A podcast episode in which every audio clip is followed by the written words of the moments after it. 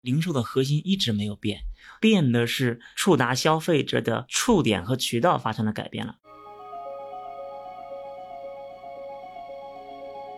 很多时候，你去帮一些传统的企业去做数字化转型，其实最主要的还是你要对这个行业有非常深的这个认知，然后你才能够打造出一个真正适合这些行业的一个数字化的工具。嗯不光有效果，更重要的还是能够让这个行业的人用得起来。其实这个对于团队的综合的能力，其实要求非常高的。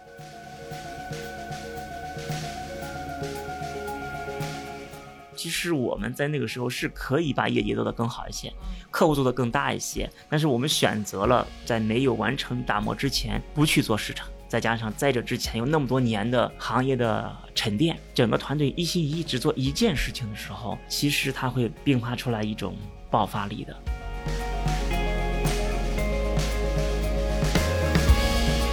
就是我们很清楚说，当你有了五百万、一千万数据在你的数据库里面的时候，怎么样的方式方法能把这五百万、一千万的数据变成现金？这个不是说懂技术的出来创建一个公司能够解决的，这里面有很多的坑，没有做过的人他需要一个个去填，需要一个个去验证的。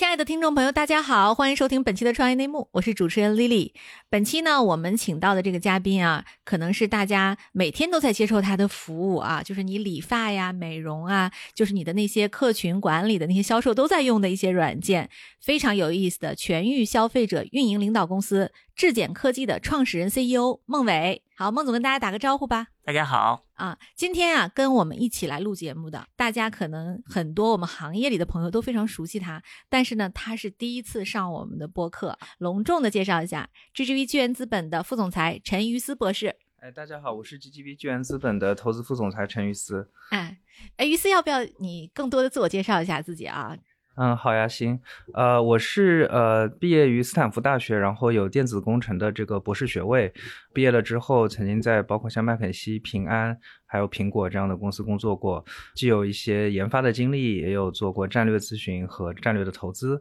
然后现在在 GGV 巨源资本，主要负责看前沿科技、企业服务、云计算、芯片半导体等领域的投资。嗯，好，我们欢迎于思啊，第一次来。对，那个孟总，要不要请您也介绍一下自己和质检这家公司吧？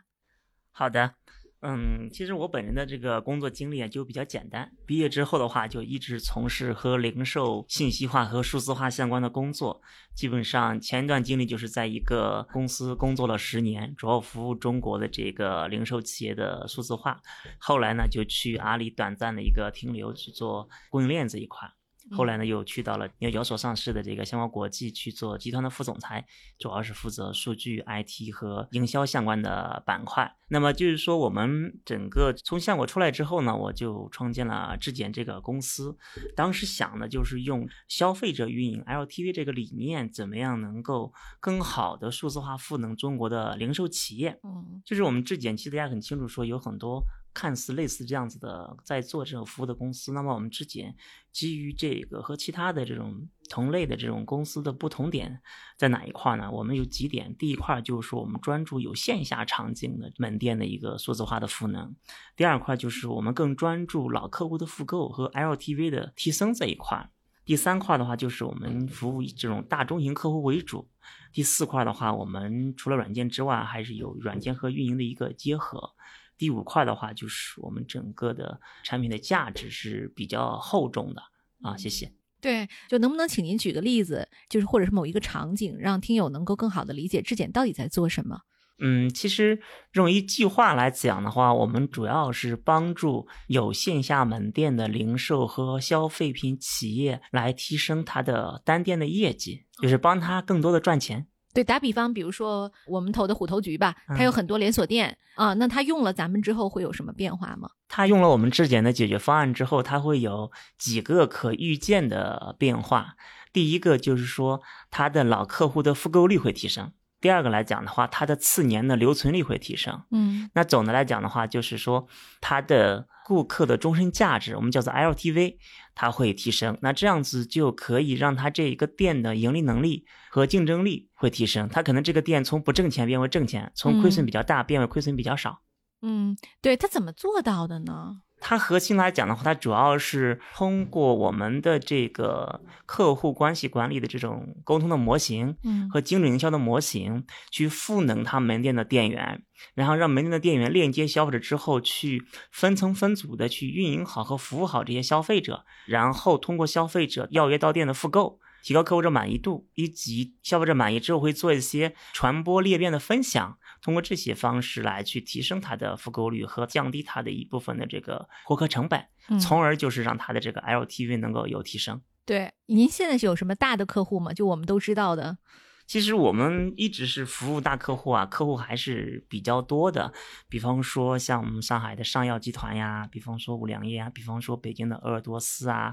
比方说我们最近做的像什么老百姓大药房啊，还有我们最近在服务的那个长马汽车啊，其实蛮多的这个行业的头部客户都在选择使用我们质检的产品和我们的服务策略。嗯，哦，我理解了，就是其实有时候看我妈的手机，她会收到那个药店销售的微信，因为我妈妈有高血压，就是她会常年买那个降压药，然后她会说，哎，现在你比如说十五块钱就能买一大盒维生素，你分享到朋友圈，然后呢买一还可以送一，对吧？是是类似于这样的一些营销方案吗？啊，是的，是的，是的，对。啊啊，对，特别有趣。哎，我我刚才听您介绍的时候，我觉得这个行业覆盖的非常广。您看，有医药行业的，然后又有像什么时尚业的，嗯对这种不同的行业之间，它有没有什么在服务上一些特殊的不一样的地方？嗯，这个就是问到了一个关键点，就是很多在做软件、做 SaaS、做企业服务的时候，他们可能会选择聚焦某一个行业。那么我们作为客户 LTV 价值交付的这么一个服务商的话，我们更关注的是说我们客户的消费，客户的客户，就是我们只有更好的了解我们客户的消费者他的消费能力、消费习惯这些情况之后，才能够更好的帮助我们的客户去提升他消费者的价值。那归纳下来的话，我们主要是聚焦两个人群去研究，一个就是宝妈人群，嗯一个就是银发人群。嗯其实反推过来，你会发现，就是说我们在覆盖行业的就具备这个特点。比方说像保健品、嗯像药店、像文旅，它都是银发这个群体的一个消费偏好的行业。比方说像母婴、像服装、化妆品，还有一些生活服务的 SPA 类的，其实它是宝妈所需要的覆盖的这一个行业。我们只有对消费者的需求的研究和洞察更精准。更深入的时候，才能真正的反过来去帮助我们的客户提升他消费者的 LTV。嗯，这里面不仅仅是一个工具的问题，而是一个运营策略的问题，怎么去结合？嗯，对，您刚才提到了，其实就是银发经济这个领域嘛，我也发现了，就是其实您在大健康行业有非常忠实的这种大客户啊。就是我想问问您，当初您为什么选择就是银发和宝妈这个人群？这里边基于跟您过去在相果的这个工作经验是有什么关系吗？啊、确实是有些关系的。就是在去香国之前，我们所从事的十年的零售行业，更多的是基于货来做生意，基于厂来做生意。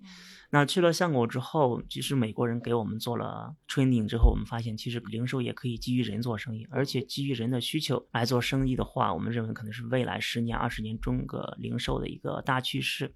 那回过头来讲，我们为什么是这些宝妈银发这些行业的时候，这个行业它有一个其实有一个特点，我们把它稍微总结了一下，他们这些产品，第一，他们有高毛利的特征啊啊，高毛利、高客单，嗯然后它还有叫做强周期、强关系，那这几个特征，这几个特征就特别适合做客情关系，就特别适合做一对一的客户关系，来提升它的 UP 值和它的 LTV。不管是母婴这个行业，它需要强的这种客情关系，还是说银发的保健品、药品这种慢病这种客情关系，它都是有这种特征的。基于这些特征的话，是更容易能做出 LTV 这个价值的。嗯，对，这其实很像相果的定位，对吧？我不知道这个年轻的听友里有多少人知道相果啊？就在我们那个年代啊，相果非常流行的，就是电视购物的鼻祖，对吧？对，好记性就是贝贝佳。对你打开电视就就能看到啊，就是现在就跟现在直播差不多，还得有一个有一个人在那儿用大量的时间去购买一个广告时段去介绍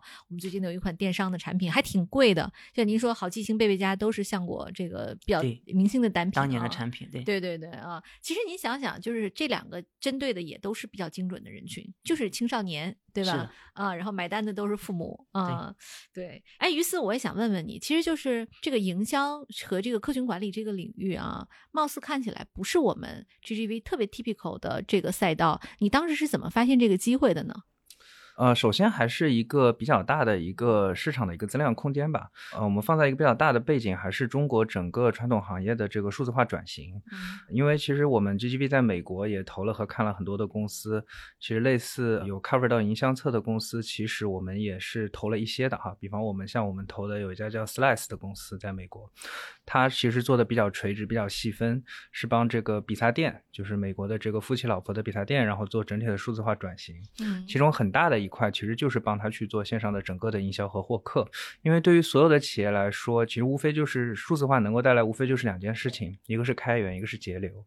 对吧？那么放在中国的背景下，其实开源的话能够给大家带来更多的一个价值的一个感受。那怎么开源呢？其实就是在营销侧怎么能够更快、更好、更多的去获取到自己想要的客户，能够更高效把他们转化为这个付费的客户，能够提高我们的这个收入。那这一点的话，其实。从企业的这个决策者来说的话，其实是能够比较明确的这个感受到价值的。那么能够感受到价值，那么他也就更容易愿意为这种服务来进行付费。嗯所以说，我们觉得就是整个营销，其实我们也投过一些类似的公司了，包括说像探记。当然说探记是更多的是在一个 to B 的领域，对吧？嗯它不是可能直接去服务这些 to C 的公司。其实就是说整个的这个泛营销吧，大的这个营销和销售的，就是英文叫 marketing sales 的这个赛道，其实我们之前也是关注了比较长的时间。当我们看到质检的话，我们觉得，哎，其实像他做的这个赛道，无论是这个团队还是客户的话，还是有比较多的这个亮点。嗯所以说，我们也是基于我们之前在这个行业比较长时间的一个观察和积累吧，所以决定在这个行业也做一些布局的动作。对，但这领域会不会已经是红海了？因为其实这个概念已经就是帮传统门店做数字化嗯转型、这事儿已经挺长时间了，说了好多年了。对这个，结合我自己个人经历吧，我其实之前在麦肯锡的时候，也帮不少传统的中国的零售企业，不管是国内的还是说全球的一些零售企业，做数字化转型的工作。就是在这个赛道，的确你放眼望去的话，是有很多家公司已经在里面就是做各种各样的业务，对吧？有的可能是从 SCIM 的角度出发，从企业微信的角度出发，那么有的可能是从数据中台 CDP 的角度出发，还有的可能是从这个线下，对吧？我做一些门店的改造出发。但我们认为最关键的还是说你的客户能不能够感受到最后的效果。不管你是从哪个点出发，其实归根结底还是要客户，当你的客户买了你的产品之后，才能够实实在在看到，比方说我能够有更多高价值的客户，对吧？嗯我原来的客户的复购能够不断的提高。对，所以我理解还是就是靠产品来对，我觉得还是纯粹的是靠产品。嗯，对，就是说，在这个赛道，虽然说做的人很多，但其实如果去和欧美比起来的话，包括我们之前在麦肯锡也做了很多的分析，其实嗯差距还是非常非常大的。因为说欧美的客户可能说他的这个信息化已经完成了，他可以去做数字化，但其实中国大量的公司他说数字化，但其实信息化都还没有完成。对，所以这个转型的这个市场空间是非常非常大的。在这么一个巨大的增量面前，其实也没有一家公司真的说能够跑得在前面，就是说把所有的人都已经远远的跑在身后了，嗯对吧？那在美国可能说像 IBM、Oracle、SAP 他们在几十年前做的这件事情，那么现在像 HubSpot、Salesforce。对吧？这样的公司，他把这个事情再重新再做一遍。那么在中国，其实无论是像美国前一代的公司，还是美国新一代的公司，其实都没有这样子的龙头企业。嗯相对来说，呃，我们认为一些比较新的或者说比较小的公司，也是有一个非常大的一个机会的，因为就嗯是整体的其实最后的这个格局还是比较不明朗的。对，所以我理解就是你的观点是在中国，其实这个赛道还没有开始跑，或者是说还没有完成整合。对，还处于一个乱战的机会，对吧？嗯那么说跑得最先的不一定能跑得最好，对吧？那我们还是要看谁能够跑得最稳、最久、最好。也回来理解之前那个问题，就是的确这个赛道你一眼看上去的话，好像是比较红海一点。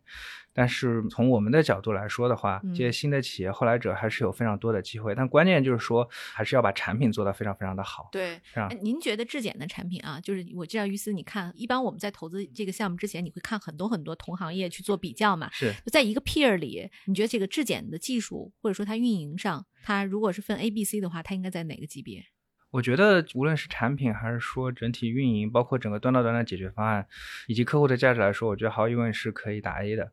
就质检的产品是经过了比较长时间的一个打磨。就是说，很多时候我们会看到一些观点说，哎，我是不是要从一个单点突破？可能说我是去做这个企业微信，还是说我去做小程序，还是说我做一些线下的这种一些 AOT 的手段去改造？但我觉得最核心的还是也结合我之前在麦肯锡做数字化转型的这个经验吧，就是对于中国的很多的这些企业的决策者来说，他更关注的还是最后的这个效果。嗯，就是说，不管你从哪个单点突破，他希望看到的就是说一个最后的提升的一个效果。嗯。啊，其实这个是和欧美还是挺不一样的。就是欧美来说，因为他们已经比较习惯于对软件付费。对我面对的客户是一些已经完成了数字化改造的客户，我把单点做到非常非常好，那么我其实是可以无缝的去嵌入它的整个已有的数字化的系统当中。嗯，所以在欧美我会看到很多单点做的非常非常好的企业，但是在中国，我觉得在现在的这么一个其实整体数字化水平还是比较落后的情况下，如果只做单点的话，那么这个单点工具其实能创造的价值会有限的。嗯，就很多时候不是你。你自己的问题，而是没有跟你配套的整个的这个数字化的土壤。嗯，那么像质检的话，他们在我们投资之前花了比较长的时间，其实已经打磨了一整套的底座和工具。那么到了客户那边去之后，其实客户就可以通过他的这一整套的工具去完成一个相对比较全面的一个数字化的改造。那么最后能够取得的效果也是比较明确的。其实这个也有很多的客户的这个案例可以作为印证哈。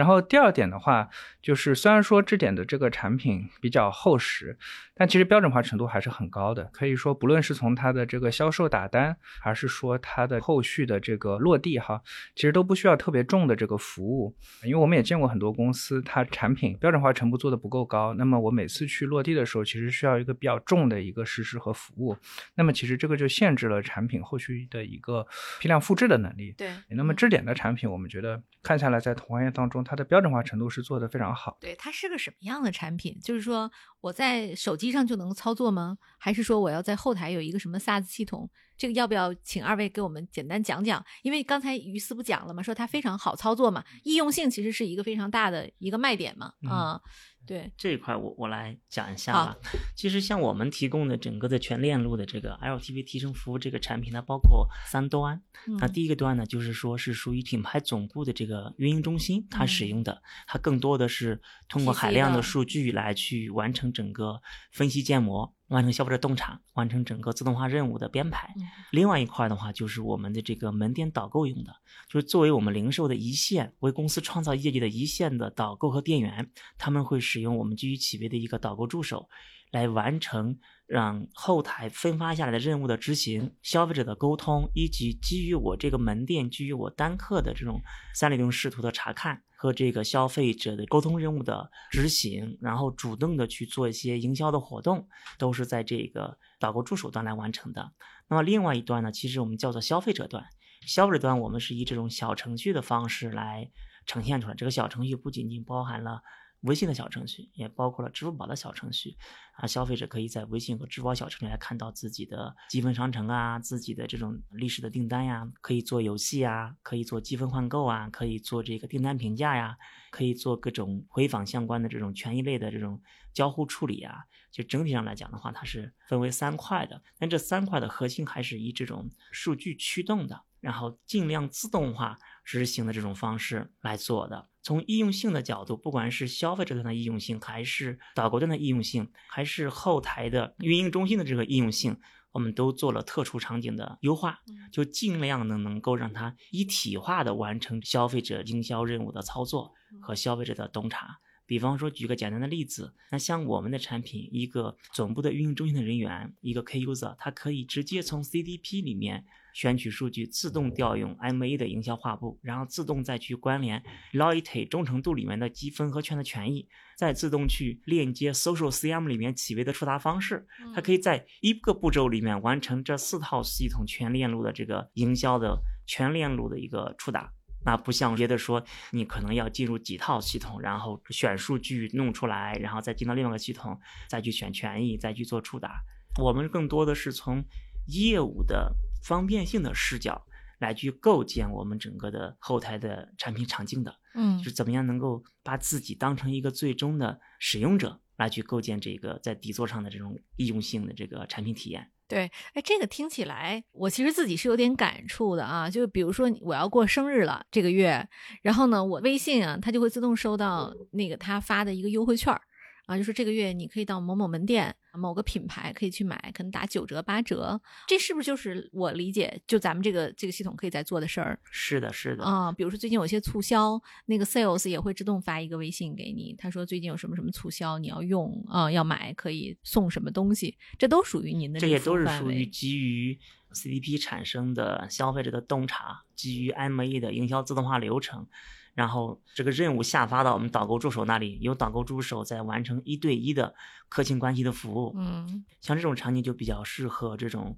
高客单的，然后强关系的场景，让你觉得说这个导购特别了解你，特别关心你，来用这种人文的关怀的形式来提高你的这种满意度。哎呀，这个我想想哈，一开始我在录质检这期节目的时候，我觉得这事儿挺 boring 的。嗯但我听您讲完之后，我觉得意义太大了。就是您想，如果要是说我一个传统的门店啊，比如说以药店为例，对，就是他其实这个工作人员他的数字化能力是挺一般的，他肯定不像人家电商或者是店面的那些人常年被 well train 过的，对吧？嗯就是他可能在药店里，他就说我来买药的都是老头老太太，一般就是微信扫码就走了。如果给他推送一套系统，他去管理客户的话，这就等于他其实不需要做什么，他只要是把这个信息触发出去，然后客户就自己上门了，这会大大提高这个转化率，非常有趣。我也想问问您啊，因为您是经历过电视购物时代的，并且是那个年代的元老，就是从电视购物时代到今天的直播时代，就您觉得中国的零售发生了什么让您觉得印象最深刻的变化？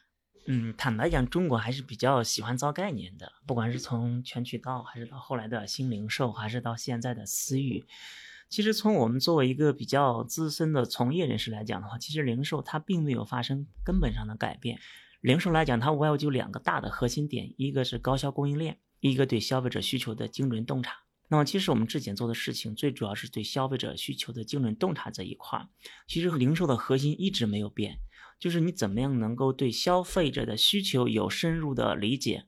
然后再去匹配合适的产品和服务，通过合适的通路去触达消费者，完成整个价值的传递和转化。那其实它唯一变化的是什么呢？唯一变化的是说我们在触达消费者的通路在改变。比方说我们之前的时候可能通过实体店铺，然后通过电话、通过短信、通过邮件嗯来触达消费者。那后来又通过了微信公共账号，嗯后来又通过了小程序，现在呢又通过了企业微信，包括比方说抖音、快手、B 站，那未来可能还会再增加别的新的这种消费者的触达渠道，但是本质没变，变的是触达消费者的触点和渠道发生了改变了，这些都不是核心。核心还是你后边的，你对消费者真正需求的理解和洞察，以及基于消费者的理解，你开发出来的合适的产品和服务，然后通过这种高效的通路去触达和转化。嗯，变和不变其实是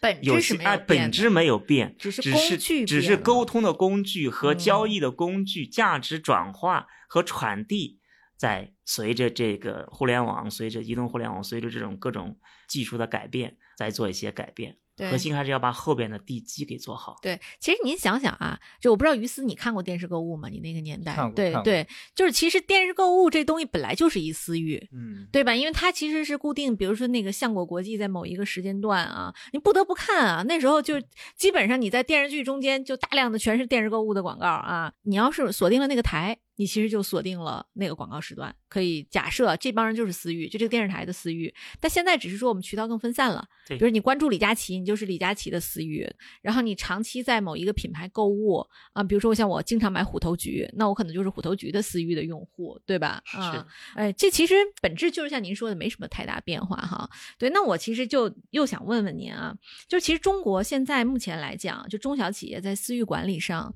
就二位都做了深入的调研啊，嗯。最大的痛点是什么？嗯，中小企业的这个私域管理的痛点，我们这么多年的做下来，我们发现有两点是比较明显的。那第一个呢，它就是缺流量、缺生意，本身缺私域。那第二个呢，其实它是缺人才，就是它中小企业特别缺私域运营会的运营的人会运营的人才。嗯那也就是说，基于这些实践，那么我们之前在针对中小企业提供这种 SaaS 软件服务的同时呢，我们基于它缺人、缺流量这两个特点，我们叠加了两个服务。一个服务就是说，我们会在大客户那儿共创出来的、经过验证的运营策略，嗯会让这些小客户去复用，这样子嗯就降低了他对缺人的这一一部分问题。那第二块流量这一块，那么我们也共建了一个权益平台，就是通过权益共享的方式，能够为这些中小客户做一些精准的私域引流，嗯来解决他的两个一个痛点的问题。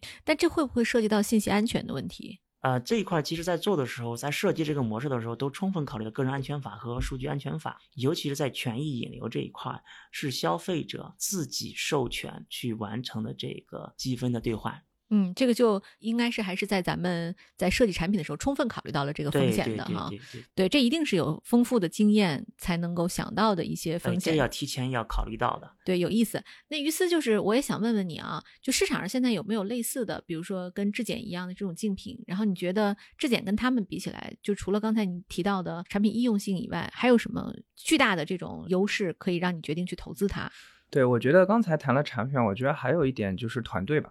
就是说我们也见了非常多的这个做这个数字化转型，或者说做各种各样的这个 SaaS 产品的公司哈。那么在我觉得在 Marketing、Sales、Tech 这么一个比较大的一个范畴之下，在质检所这个针对的就是这些相对传统的这些零售企业，它的这个线上线下一体化的这个全域的数字化转型，我觉得团队是一个质检非常大的优势，就包括孟总和很多核心的团队，嗯其实都是在零售行业有过非常资深的这个经验，像经历过几个时代的这个变化，然后到现在开始用一些非常前沿的、非常新的一些数字化的营销的手段，包括像小程序啊、像 SCIM、像 CDP，还有像大数据 AI 的一些应用。我觉得，当孟总这样一个团队他去和客户沟通的时候，其实是能够真真切切的去理解客户的需求，嗯能够针对这些客户去做出一个真正好用的一个数字化的一个工具。对，啊、因为很多时候你去帮一些传统的企业去做数字化转型，其实最主要的还是你要对这个行业非常有 sense，嗯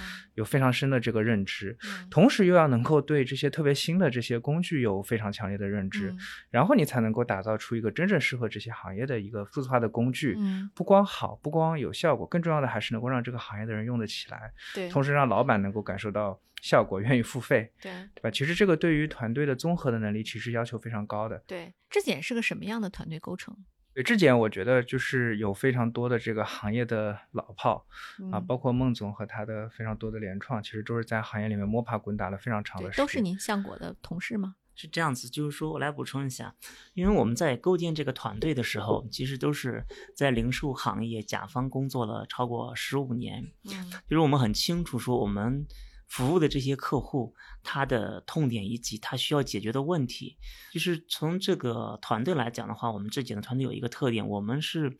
国内为数不多的真正是打过这种大规模数据变现战役的人。就是我们很清楚说，当你有了五百万、一千万数据在你的数据库里面的时候，怎么样能够什么样的方式方法能把这五百万、一千万的数据变成现金？这个不是说其他的，比方说懂技术的怎么样子啊、呃出来创建一个公司能够解决的，这里面有很多的坑，嗯。很多的这个路径，嗯。没有做过的人他需要一个个去填，需要嗯。一个个去验证的。嗯。而且我们还具备一个能力，刚刚于思总也在讲，就是我们能够在我们底层方法论的基础上，结合着我们的新的技术手段，再结合着客户现在的运营状况。比方说，你现在是个三十亿的盘子，那么老板想把三十亿变成四十亿，他需要两年、三年的时间来达成。那到三十亿到四十亿、五十亿这个拆解的路径，我们这个团队是有这个能力帮助这个企业的董事长完成他三十亿到五十亿盘子增长的这个路径的拆解。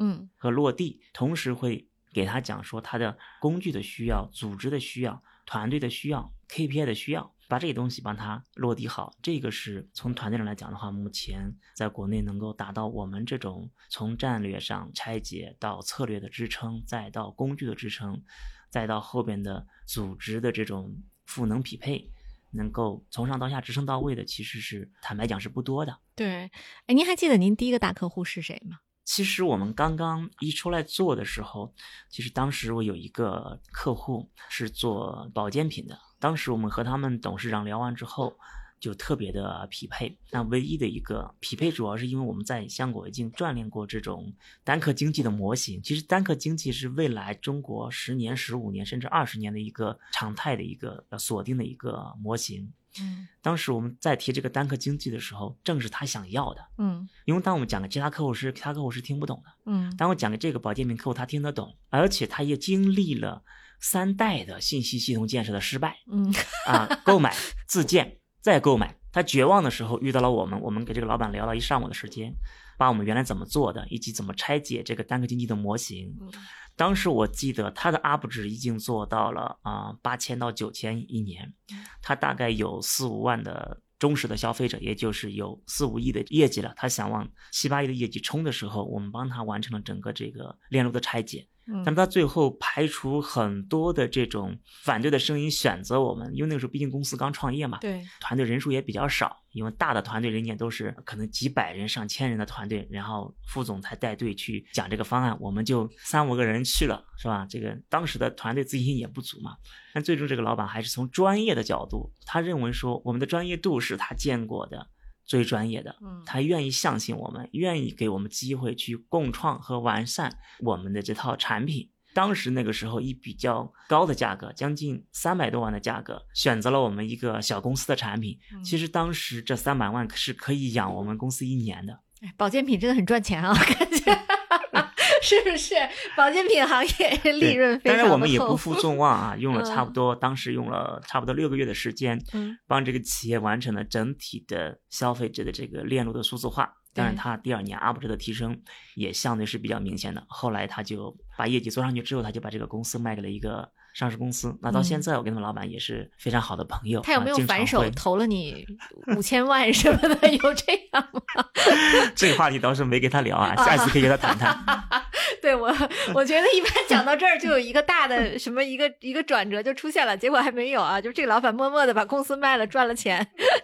对，但是可以想象，就是我觉得不做零售的人可能就很难想象这个工具的价值啊。那我们就打个比方啊，今天比如听友里很多都是做零售的，比如说我有一个品牌，我可能在长沙本地有十家店，我做奶茶的。然后呢，我到您这儿要是买一套软件，大概是个什么金额？就是我想提升我的销售额，这么一个场景。嗯，其实我们整个的产品和服务是分为两块儿，一个是针对中大型客户的 Pass 版，嗯它可能会有一些这种个性化的需求的；第二块是针对中小客户的标准 SaaS 版。啊，就是刚才于思提到的那个产品好用的那个啊应用的那个 SaaS 版啊嗯，SaaS 版，像你刚刚举这个案例，十几家门店，如果预算不是特别多，又想去提高自己的消费者价值，那我们可以建议他用我们之前的 SaaS 版、嗯啊。这种 SaaS 版的话，相对来说收费是比较 nice 的，就可以达到它的这种一年大概我们是五万到十万块钱。啊，那很便宜。对，而且在整个的提升这块儿还是比较明显的。一般情况下，用了我们的产品之后，整个 LTV 或者 UP 值的提升应该在百分之十五到百分之十八。嗯。嗨，各位小伙伴，告诉你一件很重要的事情：创业内幕的听众群已经开通喽。在这里，你可以和我们直接沟通，也可以第一时间了解到 GGV 纪元资本线下活动的动态，近距离聆听投资人的独特见解，并且结交其他互联网圈子的小伙伴呢。入群，你只需要添加微信公众号 CYNMXZS，我再重复一遍，CYNMXZS，也就是创业内幕小助手的拼音首字母，并在好友请求中标注“创业内幕”。接下来，小助手会帮助你完成入群操作。我们期待你的加入。那其实我也想问问您啊，就是这个一七年，其实质检的卖点，我当时看过咱们的产品嘛，嗯就是咱们卖点就叫全域消费者运营。那经过咱们现在到今年已经五年的时间了，就是您觉得咱们的产品或者是服务上有没有什么提升和变化？其实是这样子，其实它整个底层大逻辑并没有改变，还是嗯 LTV 作为整个的大逻辑。嗯然后在后台的改变，主要是在大量的数据处理这一块，我们加入了一些 AI 的技术，那嗯对非结构化数据的处理，对这种买点数据的处理，非交易数据的处理，这是一嗯块。第二块来讲的话，就是对于一些刚刚讲到的新的触点的改变，因为它不断的有新触点出现，企微出现接企微，B 站出现接 B 站，嗯对吧？各种平台会员通出现接会员通，那未来可能还会有其他的这种零零后、什么零五后他喜欢的这种这种 A P P 会出现，会成为新的这些的触点。那么在积极的去接这些触点，就在大逻辑不变的情况下，我们在数据采集的丰富度上会增加，数据处理的这种 AI 技术、机器学习会增加，然后会对接更多的这个触点的平台。但实际的这种最根本的那条线是没有变的，嗯就是说每次到利润我们叫 LTV 这条线，怎么样通过专业的服务能够提高我们的转化率，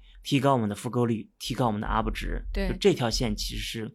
没有太大的变化的。嗯，就是您这么多年不变的，其实是帮客户提升 LTV 啊，这个目的是没有变的。因为这是客户的最刚需的目标就像刚刚我们于思龙说的，客户为什么要买这套系统？其实他就是要提高他的生意，嗯他要开源，他要开源的话，他的开源的最后的落脚点是什么？就会落到每一个客户身上。嗯，我的每一个客户都能让我这个企业有利润的话，那我这个企业必然是有利润的对。往往现在的很多的这种企业，他只是花了很多钱在拉新上，它的获客成本很高，嗯它忽略了老客户的复购和啊和这个嗯 LTV 的提升。为什么呢？因为拿钱去获新客这个事情特别容易，如果你忽略获客成本的情况下。但真正的你企业回归到最后的效率经营的时候，你必然回归到 UP 值，回归到 LTV，这是一件相对来说比较难的事情。嗯，但是又是未来所有的大小企业都必须要面对和做的事情。嗯为什么呢？就回归到你刚刚你讲的一个话题，就是整个大的中国的经济环境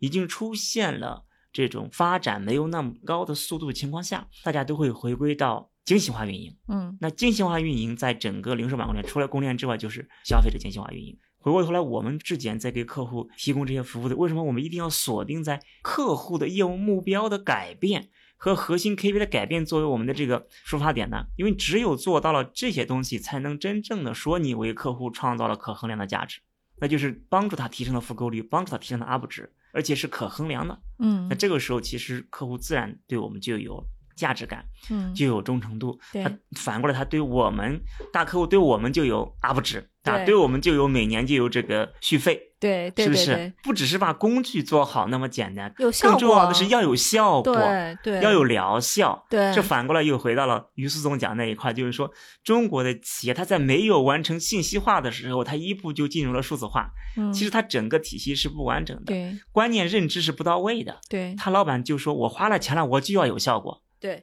您现在大概这个平台上啊运营了多少个商户啊？嗯，其实我们哎。之前都是以这种中大型客户为主啊，去嗯。年开始做这种中小客户，嗯。现在看到我们中大型客户的话，差不多有一百家以上的，嗯。然后小客户的话，现在大概快突破一百家，今年差不多能到八百家。对，目前我们能够间接触达和直接触达的会员量已经到了一点七亿。啊每年大概一一亿左右的这种可触达的会员量在增加，到二四年底的话，基本上大概率能到四点七亿。对我这听着这数字都挺惊讶的哈，因为这么大的一个数据处理量，就是对我们的服务器啊，会不会是比较大的一个挑战？那现在的好处是都是采用了云服务了嘛？嗯这些大的这些问题，除了我们自己有比较牛的架构师来去处理这些并发，嗯那另外一些底层的 S 层都是由这些云厂商来处理的，比方说像嗯华为这样子的这种比较大的云厂商会帮我们处理一些这种 S 层的一些这种数据就并发和分布式处理的问题。嗯嗯，对，那我们说融资吧，就是其实从去年啊，就是二零二一年，质检也完成了跟 GGV 这一轮的融资啊，就是想分别问问二位，就是当时是怎么看好对上眼儿的？比如于思是怎么找到了质检，就是和孟总，然后孟总为什么选择我们？对，我觉得，嗯，正如我之前说的，就是说，其实我们 GDP 看企业服务，包括看这个营销侧的各种各样的工具，其实不管在中国和美国，其实都已经看了比较长的时间，对吧？其实从美国大概十年前开始看，中国也看了这么多年。就是说，我们还是对于整个行业的发展，以及对于中美的这个企业服务的不同，我觉得还是有比较深入的这个研究吧。对，所以咱们也是 mapping 出来的。对，对对，也就是说，当质检其实也是机缘巧合了，也就是正好认识了孟总。然后，当我们第一次沟通的时候，其实就对于它的这个产品的这个价值和这个产品的标准化，其实我们还是觉得挺惊讶的哈，嗯因为其实之前也没有融过资，嗯，其实就靠那是怎么找到质检这家公司的呢？啊，也是行业里面朋友介绍的。嗯然后也是挺惊讶的，就是没融过资，能够就已经跑到这样的一个规模，嗯，漏网之鱼啊，对对对，是有这种感觉？后是是是是是，所以包括说像孟总，就是说也是非常优秀的创业者，非常有嗯创业家的这个情怀。嗯哈，就是所以说我们觉得对对一嗯拍即合吧。尤其是我们觉得，就是中国的这个线下的数字化的这个改造，对吧？全渠道的结合，其实肯定是一个非常非常大的一个趋势。嗯包括说我们觉得就是也是跟质检这个交流下来，感觉它这个产品做的非常的好。嗯啊，不管是实施也好，部署也好，然后还有一点就是很有意思的，就是刚才孟总一直在讲这个 C 端客户的 LTV 和单位经济模型，就是你这些 To B 的企业服务企业，其实你也要看自己的单位经济模型。嗯我自己的单客户，对吧？就是说我的产品是我卖的越多，我越赚钱，还是我卖的越多越亏钱？嗯对吧？因为的确在中国现在这个整个行业还是有一些鱼龙混杂，很多嗯企业其实烧钱换增长，对长期来看我到底是不是一个赚钱的生意？其实你不管这个公司增长怎么样，但是归根结底还必须是赚钱的生意嘛。嗯那么我们经过分析之后觉得，哎，其实孟总的这个生意显然是一个能赚钱的一个生意。对，其实孟总的这个公司是一三年成立的，对对吧？就是到我们去年融资，其实是有八年的时间，他完全没有融过资，对，就自己就能养活自己，能造血，是的是很厉害。嗯我觉得不光是养活自己能造血，而是说能够看到一个，尤其是过去，因为也经历了转型哈，就是嗯明确了这个赛道之后，能够有一个持续性的一个增长。就是说我不光是能够养活自己，更多的是我能够做到一个规模化的一个增长，同时打磨出标准化的产品。嗯对吧？因为其实也有很多公司，我可能靠做外包的项目啊，做实施啊，其实也是赚钱的生意，对吧？其实 A 股有很多上市软件公司也是这样子的，嗯但是它背后不是产品驱动的，对而是项目或者销售或者渠道关系驱动的，对吧？那么像质检这样，就是说没有融过资的情况下，已经做到了产品型的驱动，还能做到一个比较大的一个增长，我们认为这个肯定证明了这个公司未来一个发展的一个潜力，未来增长的一个爆发力是能够看得到的。对对哎，孟总，那您当时为什么选 GGV 呢？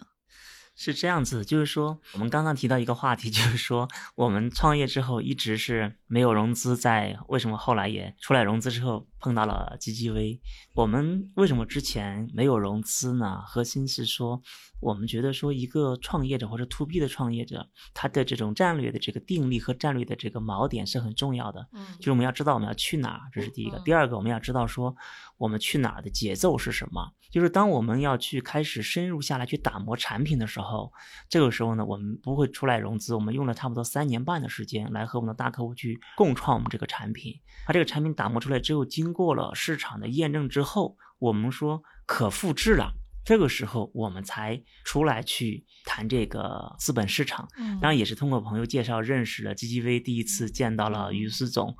见之前呢，首先被他的这个个人的履历给征服了，因为他是斯坦福的博士，因为这都是人家家的孩子，我要去见一见，成不成至少看看。见完之后，我发现他也是非常的务实，就是上来就要看产品，嗯然后再加上我们又对产品超级自信，嗯就我们俩本来约的可能是一个小时，我们聊产品聊了一个半小时，在一个咖啡厅里面。对我讲了我们的理念，讲了为什么要以这个节奏来做，嗯为什么先做重，先厚积薄发。这个理念可能也比较符合 GGV 的投资理念，就是先快后慢，还是说先慢后快？我们选择了一个难而正确的事情，我们先选择了慢，把东西打磨好，验证好，用自己口袋里的钱，自己去卖房子、抵押房子的贷款来去。打磨和验证这套产品，然后回过头来验证完之后，再去找投资人融资。其实这些可能很多这种对自己这个事业、情怀、产品和客户价值的这种坚持，和 GGV 的这种看起伏的理念，我想可能是不谋而合啊。哎然后我们就进行的就特嗯别顺利，真的特别顺利。前前后后，我觉得从于四总到交集到咱们老大那边，可能也就一周多一点的时间嘛，我记不太清楚了哈。嗯然后就完成了这个初步的意向，坦白讲也比较出乎我们的意料。嗯因为之前你也知道，我们 GGV 也不是我们建的第一家的投资机构，前面也建了一些。那真正能秒懂我们的，我发现也就于四总当时聊了一个半小时，他就懂了，你知道吧？嗯这可能和他这个智商比较高有 关系。对，有意思啊！就其实你还记得吗？就当时于思问过最难回答的问题是什么？嗯，坦白讲，我记不太清楚了。我记得就是说，于苏总应该是问过我，就是说你们这么少的人，这么短的时间内怎么干出来的？嗯，这个问题好凡尔赛呀、对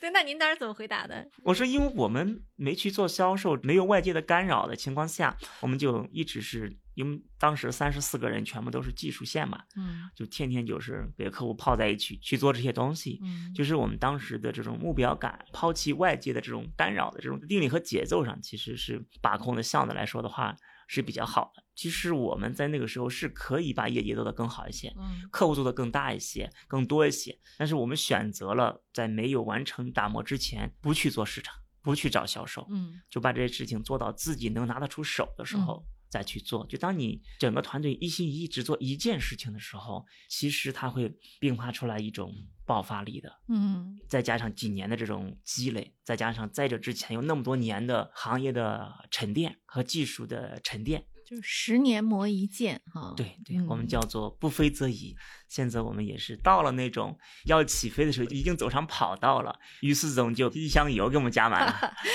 就飞起来了，是吧？那肯定是嘛，就今常非常今年肯定是会有一个大的增长的。万事俱备，只欠东风。整个基金会给了我们东风。对我我们特别荣幸，就是其实听那个刚才孟总讲的时候，我其实是挺激动的，就是因为您本可以好好的让自己的生活变得更无忧无虑的时候，您选择了去创业，然后创业过程中，刚才听您讲，就是还是感觉到财务上还是遇到一些挑战的哈，但是没有放弃嗯啊、那今天我们其实有幸站在您旁边，就用您的话说，加满这箱油，那是我们的幸运哈。对我们特别特别感激孟总和团队。好，我想问一下，质检现在的用户画像都是什么样的？嗯，现在我们质检主要的核心的用户画像呢，第一呢，它的销售业绩啊在五个亿以上，然后它有超过一百家这样子的实体门店，他们有超过一百万的存量会员，它有了初步的会员运营的组织。那我们把这样的企业作为一个我们的一个主要的客户画像。具体行业来讲的话呢，集中在零售、快消品相关的这个叫大消费这个行业。另外一块就是这个组织老板本身也想清楚了，他想做数字化转型，他想改变他公司从原来的以渠道和产品为中心，要重新构建数据驱动的消费者为中心的这么一个运营体系。如果说具备这些条件的话，其实是我们比较标准的一个客户画像。那么我们之间有能力可以帮助这些企业来完成它的数字化转型和业绩增长。对，好，这个画像也挺清楚的哈。那对于这些中小企业，比如说我的门店没有这么多，也可以有质检的，刚才您说的 SaaS 的产品可以用，对吧？，对，对于中小企业，我们也推出了一条新的产品线，我们会把在大企业这里沉淀下来的场景和运营模型，相对做一些简化，更适合、更方便操作、场景更自动化的方式来去沉淀到我们 SaaS 的这个产品来，让中小企业的客户能够以比较低的价格来享受到业绩增长的赋能。嗯、对于中小企业，其实我们也是有一些画像的，比方说它有三千万到一两个亿这样的销售业绩，它也有这个实体门店，它可能暂时没有消费者的这种专业的运营人员，但它可以有一个兼职的人员，或者说他愿意去购买我们质检的运营策略服务，这样也是可以的。不管是大客户还是中小客户，一旦选择了质检的服务，我们的客户成功部门都会一如既往的帮他们去提升他们的客户价值。各位亲爱的小伙伴，你知道吗？除了创业内幕之外，我们还出品了一档英文播客《Evolving for the Next Billion》，由 GGV 纪元资本的管理合伙人童世豪和市场经理 Rita 杨主持。如果你对东南亚、印度、美国等海外市场感兴趣，欢迎收听来自当地头部创业公司 GVC 的声音。收听及订阅，您可以在我们节目顶端找到 GGV 的小馆，点击进入就能看到我们出品的这档节目了。欢迎喜欢收听英文播客的小伙伴点击订阅哟。就是孟总，咱们公司现在有多少人？您今年有什么招人的新的计划吗？其实我们拿到 GGV 的资本助力和 GGV 这个比较强大的中台的赋能之后，我们的团队也在快速的成长。我们已经完成了销售线和市场线的人员的补充。嗯，那现在 QE 结束之后，我们继续再补充我们的加强我们的这个技术线和产品线。当然，我们也欢迎就是说有一定的这种技术背景的这个大牛啊，能够加入到我们质检来，然后来去构建我们质检在更深的技术和更强的产品上的这个护城河。虽然我们之间的产品和技术相对来说已经还比较有竞争力了，但是我们希望把这种竞争力能够不断持续的保持和放大下去，嗯因为我们知道。对于我们 to B 的这种创业者和企业来讲的话，最核心的还是我们的产品，还是我们的交付服务，这个大底座做的够厚实一些。嗯啊嗯，对，据我所知，其实我之前跟孟总有沟通过哈，就其实现在质检哈是在一个。拿到了钱之后，其实是一个快速的在招兵买马的阶段，大量的部门都需要用人啊，运营上的、技术上的、产品上的、市场、人力。所以说，只要你对这个赛道有兴趣，对于零售的数字化有兴趣的朋友们，都可以欢迎来联系质检。就我们怎么找到公司的这个招聘的信息、投简历呢？嗯，找到我们比较容易，一个是我们质检的官网是有联系方式的，在百度嗯搜质检，还有一块就是说 Boss 直聘上也能够很方便的找到我们的职位的。对，然后质检就是智慧的智哈，简单的简，就是让你的生意变得又智慧又简单啊，我们这个名字就比较有意思。当时嗯我们在创业起公司名字的时候，当时起的是大道至简，那个至简。啊。后来我们想了一下，说这个智如果改成智慧的智，我们就是做营销的，对吧？那我们至简的这种比较智慧的营销的工具，嗯能够让我们的客户的营销变得更简单，或者把嗯它的增长变得更简单。嗯，后来我们就想了一下，一个想了一个 slogan，说智于心，简于行，我们嗯。就把它叫质检了。哎呀，不愧是橡果出来的，我都想买东西了。